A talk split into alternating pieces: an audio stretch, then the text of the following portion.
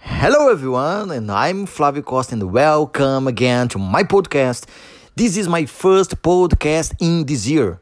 I hope all of you is going well. Today, I want to talk to you about the price and value. What do you see when you buy a product or, or when you buy a service? Do you see the price or the added value? It's about that I want to talk to you in this podcast. Okay, let's get started. Alage went to a pet shop to give her pet a complete bath. When she arrives the the store, she asked the price. The store owner told her the price is thirty dollars. She didn't like and uh, found the price for that service very expensive. He told her, "What amount would you charge to do this job?" How much do you think this job is worth? She said to him, At most $10 because I guess this, this work is very simple and uh, easy to do. He said her, For $10, I invite you to do this job. She said to him, But I don't know how to do this job. He told her, I could teach I could teach you the job for $10.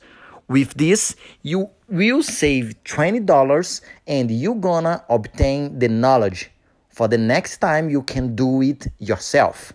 She liked the idea and she said to him, I agree with you.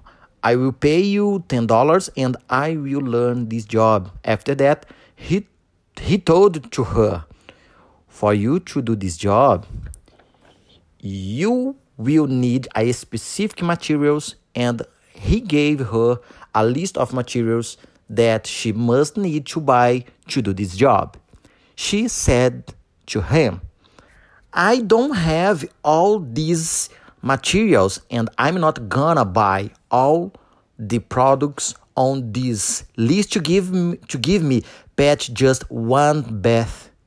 And he said to her, I will help you. I will charge for $20 and I lend you the necessary materials for you to do the job. He said to him, What do you mean? He explained to, to her, When you pay a fee to have a product or a service, you pay once for something you don't see something beyond the work done. You pay for knowledge, experience, study, tools, responsibility, warranty, and many other things. This is my idea, my goal about this podcast. No one diminish someone else's work. However, simple it and maybe no one can put a price on another's work.